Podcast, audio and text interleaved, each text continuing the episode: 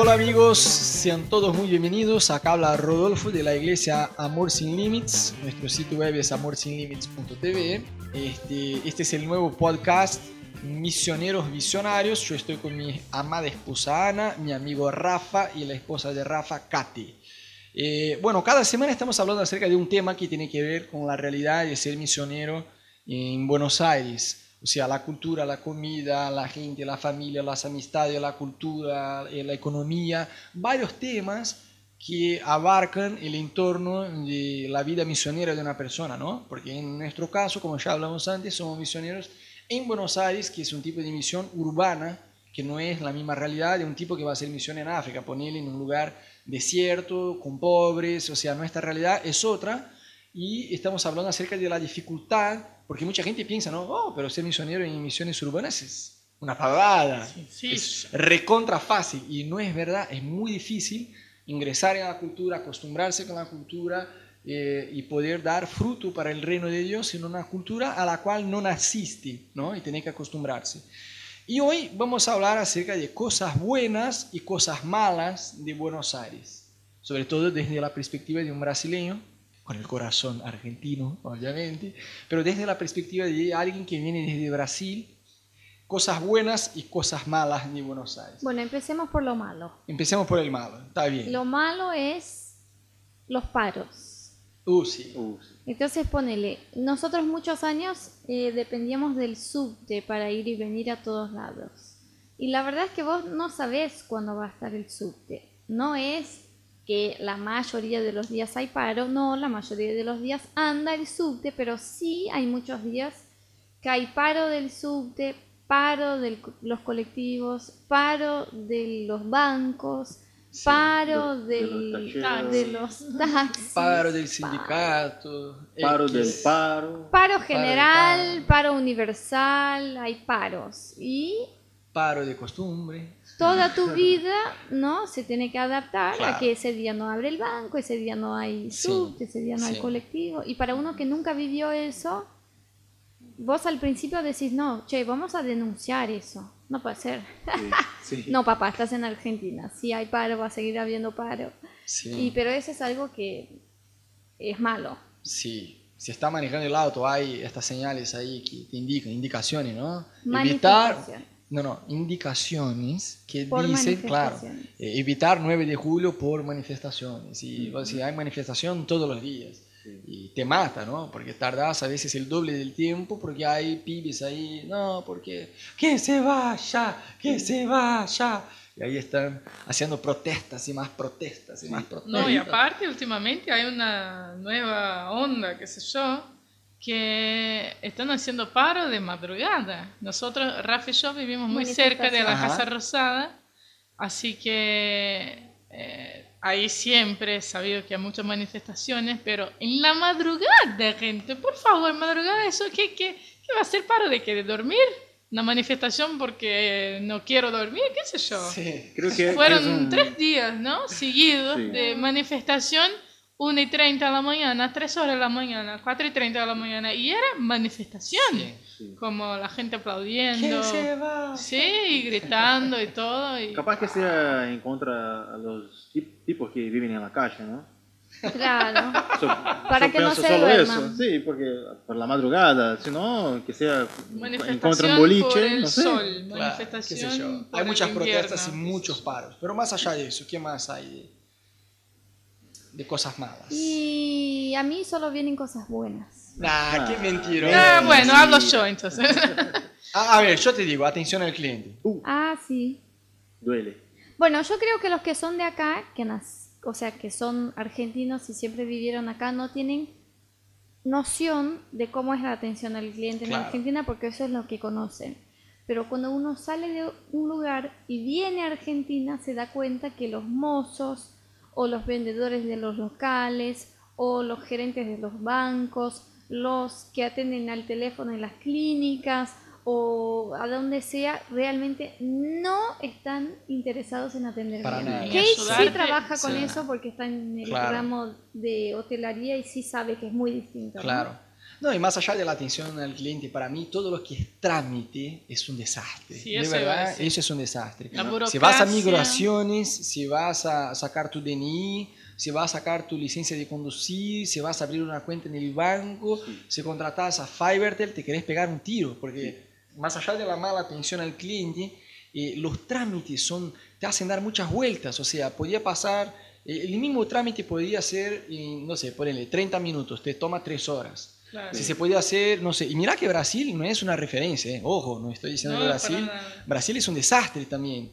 Eh, pasa que en Brasil, no sé, un trámite que tarda una semana, acá en Argentina te va a tomar un mes, es así. Otra Y- cosa mala es la página de AFIP. Uh, la página de AFIP, hay que descifrarla. Tenés que hacer un curso de dos años para aprender cómo Así es. Manejarse Sí, en la esto, página. esto de, de- no solo de la, de la página, que es un desastre, pero de la atención al, cli- al cliente, para mí pasan dos cosas. No solo este de la atención, que a veces parece que no quieren te ayudar para nada, Ujú. y incluso esto a veces va para otro ramo, por, otra, porque te va a comprar algo y parece que... que- No que- te quieren vender. no quieren. Claro. Parece que tiene que hacer un esfuerzo para Sí. que te dé una atención, che, pero vos estás con el producto ahí No, ¿Cómo es y tenés esta? que... La, la del gas, ¿cómo se llama? Metrogas. Metrogas. Oh, por Sí. favor. No, y a veces te va a comprar, qué sé yo, entras en un kiosco o algo y el tipo... Ni eh. No te da Ni bolilla, sí, ni bolilla. Pero eh, no solo eso, para mí lo que más me duele acá, eh, este de, de la burocracia, burocracia, del, Burocracia, de- del trámite, que es una palabra que, Ajá. que me pasé a conocer acá, el trámite. Sí, los, en el Los plural. trámites. Claro. Y lo peor es así. Vos querés algo, qué sé yo, bueno, quiero cambiar mi, mi, mi fecha de, de- de- débito de mi cartón, mi tarjeta, No, un olvidate. ejemplo. ¿Es posible? Ah, sí, es posible, pero tiene que hacer eso y eso y eso. Bueno, eh, no, entonces... eh, Tráeme la fila del Papa ah, Francisco. Andase, andate hasta allá. Sí. Y te va una chica, bueno, la otra me dijo, no, esto no es así. Volver mañana Sí, a las nueve, confusos, sí. Y y tráeme tu DNI Sí. y eso. Y Sí, venís con y el con que No, te son muy pidieron, confusos, son y no, muy, muy pero, pero falta eso. pa- y, y- No, y si nunca- fuera sé. que todos tuvieran el mismo discurso es algo, pero a veces Sí, parece cambia, que si vos claro. hablar con la persona A Se te va a decir algo, si hablas con Sí. la persona B, la persona C, cada Sí. uno te va a decir un Sí. una manera distinta de Sí, hacer el trámite. sí. Como, No, y a ver, y eso solo aclarando, ¿no? No es que el argentino es torpe, ¿no? Es al revés. Nosotros nos, nosotros nos no- eh, les cargamos a los argentinos que tenemos cinco mundiales en el fútbol. Y vuelvo a decir, ellos tienen cinco premios Nobel y Brasil no tiene ninguno. El argentino es muy inteligente, sobre todo en el ámbito académico, ellos tienen muchos premios y mucho, muchas cosas desarrolladas así, pero eh, respecto a lo que es eh, a lo que son los trámites, eh, sí pasan cosas que te hacen dar vueltas y vueltas. Pero bueno, chicos, eh, cambiamos la llave, hablamos de cosas buenas, porque hay mucho más cosas buenas Sí. para hablar de Buenos Aires que de las cosas malas. Está buena decir las malas para que uno venga ya eh, sabiendo, ¿no? Preparado. Pero las cosas buenas de Buenos Aires. dulce de leche, helado de dulce de leche, postre de dulce de leche. No, el, Comida. el propio, de dulce de sí, leche. pero el propio nombre de la ciudad, que es Buenos Aires, Es verdad. Es verdad. Es verdad. es La ciudad- la verdad de la milanesa. Sí. Es así, es hermosa. La ciudad es hermosa, es llena de parques. La ciudad es ideal para hacer actividad física. Sí. Ahora en verano hay gente haciendo skate y patines y corriendo y caminando en los parques, en Sí. las calles. Se pone hermosa la ciudad en primavera. Sí, sí, hermosos los No, y algo que me encanta, aparte de que el transporte Bici. funciona muy, pero muy bien, eh, el gobierno tiene las ecobicis por, Ujú. en varias estaciones en la ciudad. O sea que uno puede ir, no sé, de un barrio hasta otro y en bici de la ciudad y vos sacás la bici de una estación, vas a devolverla en otra estación y funciona muy bien. Y la ciudad es muy, muy bien preparada, hay varias ciclovías. eh, Es plana, así que eh, no te cuesta tanto Sí, sí, andar, sí. qué sé yo, 3 Sí. kilómetros, 6 kilómetros. El transporte público es muy barato y es muy bueno. Muy Sí, bueno. Muy bueno. Muy bueno. Cuando no hay paro, Podés muy llegar bueno. Sí. a cualquier lado con Sí. el transporte público. O Sí. sea, de verdad no es fundamental tener un auto en Sí, Buenos Aires. Nosotros vivimos cuatro En años Río sin hay cuatro auto. líneas de subte, pero son todas en el mismo sentido. No, en, en Río hay dos, pero en el mismo sentido están haciendo Claro. otras otras más pero ahora están haciendo... Claro, No ahora hay barra. Sí, pero no hay sí. como acá, por ejemplo, acá hay como una red, como un tejido que, que lleva una, hay una conecta todo, conexiones y, y- y el tren acá anda muy muy bien Sí. para salir de, de la, Sí. de la cap- de De capital. zona norte, venir Sí, a capital. claro. Es- está muy bueno. eh, a, mí, a mí me parece que fal- faltaba un poquito eh, para llegar al, al- al sur de, de- de Buenos Aires, no Ujú. solo de Buenos Aires, pero bajando un poco más. Pero todo lo que es norte para llegar al Sí. Tigre. eh, hay la línea de tren que hay conexiones con, por ejemplo, Sí, si, si vos tomás la línea Mitre, Hay varios puntos de, de la ciudad, de- hay estaciones que ha- hacen combinaciones con el subte. Sí. Entonces... Sí, eh, hay subte, hay muy, muy colectivo, hay tren, hay taxi, hay Uber, hay bici, hay, bueno, Hay sol. Otra cosa, Yo que vengo de Curitiba, que Sí. llueve todos los días, papá, hay sol. Sol. Sí. Buenos Aires sol no con llueve. cielo azul. Claro, no llueve. Cuando se larga a llover, se larga a llover mal, pero llueve, pone dos, tres días. Yo estaba Menos. acostumbrado al revés. Claro, Curitiba llovía, llovía, llovía, llovía. Ah, decían un chiste que el verano pasaba en un sábado. Y el, el clima acá es buenísimo, porque por ejemplo, yo que soy de Río, es, no hay invierno en Río, hay un calor un poco más tranquilo, que era para ser el Claro. invierno. Pero acá no, acá eh, es bien distinto, el, Sí. el verano hace calor, pero el- Las cambia, estaciones son muy bien otoño, marcadas, ¿no? sí, Sí, sí. sí. Hay muchas librerías, cafés. ¿no? A mí me encanta la programación cultural de Buenos Aires. O sea que gobierno, cualquier sí. día puede ser un sábado, un domingo, un Sí. viernes, puede ser en la semana, a la mañana. Si vos querés ir a un teatro, a un museo, al cine, Sí. a una visita guiada de algo, al, hay. Hay muchas Hay actividades gratuitas montón también. Claro. Es De muy bueno. actividad cultural. No, y las de actividades, actividades culturales de Buenos Aires son zarpadísimas. hay. A ver, eh, a mí mucho no me gusta manejarme en subte, pero hasta en el subte uno disfruta, ¿no? Porque la cantidad de músicos Claro. excelentes, posta, la cantidad de músicos argentinos que son muy, pero muy buenos, es impresionante.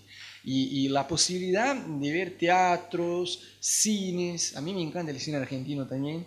Este, yo vine de Curitiba, que es una ciudad que tiene bastante actividad cultural, después me fui a Río de Janeiro, que también tiene aún más desarrollada esta parte cultural que, que Buenos Aires, que Curitiba, pero Buenos Aires, posta, para mí tiene una actividad cultural que no sé dónde se puede encontrar igual.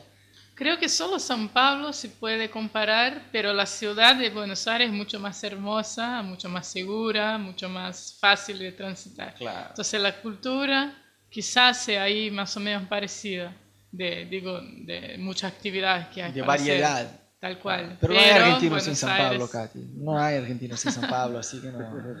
Otra cosa buena es la costumbre de ir a los parques y tomar mate Sí. o hacer picnic. Sí. Eso desde la primera vez que yo vine, Sí. creo que Kate también. Sí, sí, sí. La primera vez que yo vine y pasé y vi la gente sentada en los parques tomando mate, comiendo galletitas, ahí a veces con sillas para estar ahí en el sol. Yo digo, qué copado es eso, ¿por qué no hacemos eso en Brasil? Sí. ¿no? Yo me acuerdo que fue Sí. lo que más me llamó la atención la primera vez que vine en Buenos Aires hace más de 10 años.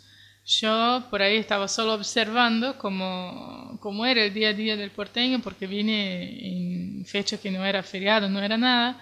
Y me acuerdo de la gente ahí sentada en grupitos, en, en los parques, toma- mateando, hablando y hablando de, de cosas importantes. No es como si fuera, ah, bueno, vamos a hablar del boliche y mujeres y fiesta y, y fútbol. Sí, se habla de eso, pe- de eso también, pero en esos días estaban hablando del, de los países que estaban Sí. componiendo el G12 y qué sé yo, y la política y eso, y la cultura y la Sí. historia, el, el arte. Ellos tienen, eh, si vos hablas con un tachero, un chofer, lo que sea, ellos tienen Sí. Mm, una cultura realmente muy Sí. fuerte, saben mucho de arte, saben Sí. mucho de, de los artistas, saben mucho de música, saben mucho de hablar de varios temas, no es como si estuvieran como atrapados en un solo tema. Bueno, vamos a hablar de Big Brother, del Sí. Gran Hermano y ya está, ¿no? Sí. Ellos saben hablar de muchas cosas distintas. Sí. ¿Qué más quieren, papá? Acá tenemos a El dulce Darí, de leche. acá tenemos a Darí, a Messi, A Maradona. dulce de leche, a Maradona. Y a, a mí me encanta la parte de- del humor del argentino, porque es un humor como muy irónico, ¿viste? Muy sarcástico. Sí, y es es muy gracioso, distinto. es muy distinto de- del humor de Brasil. Bueno chicos, no, no hay más para, ¿no? No hay más para decir. Bueno, hay mucho más, pero Sí. ahí nos quedamos sin podcast. Sí. Hay, hay no. que venir a conocer Buenos Hay, hay Aires. que venir a vivir, hay que venir a vivir. Bueno chicos, este fue un podcast más de misioneros misionarios de la iglesia Amor Sin Límites. Si todavía no conoces nuestro sitio web, fíjate en www.amorsinlimites.tv y estamos en contacto. Bendiciones.